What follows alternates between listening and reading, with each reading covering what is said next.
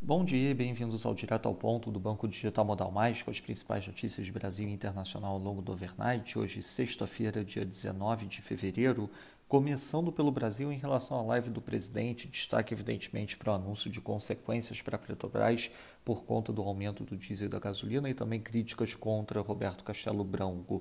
Bolsonaro anunciou também que zerou o PIS e COFINS a partir do dia 1 de março.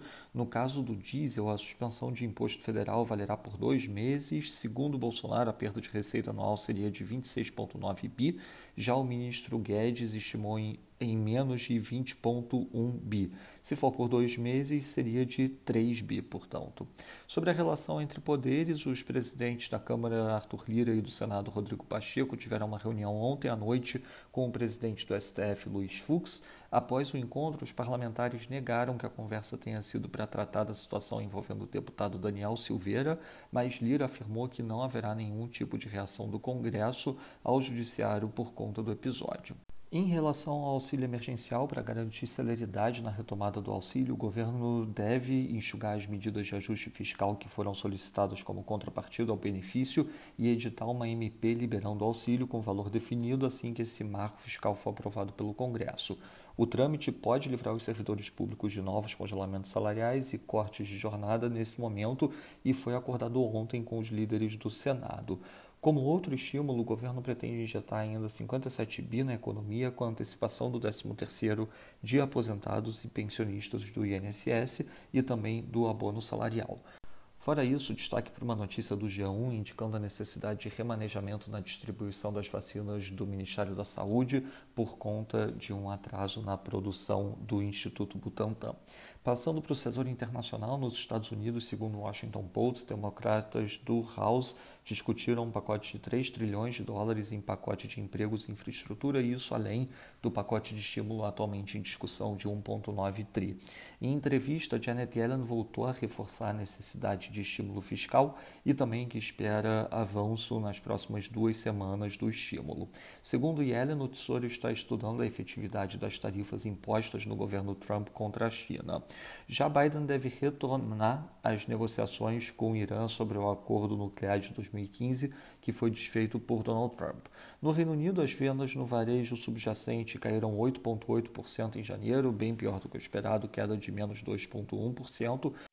Em relação aos PMIs, o Manufacturing PMI teve leitura de 54,9, melhor do que o esperado 53,1. Já o de serviços teve leitura bem acima do esperado, com 49,7, esperado era 42. Na zona do euro, surpresas no PMI Manufacturing também com leitura de 57,7 no agregado do bloco, acima do esperado 54,3, enquanto serviços ficou abaixo do esperado em 44,7, esperado era 45,9. Grande destaque para o avanço do Manufacturing PMI na Alemanha, com leitura de 60,6, esperado 56,5.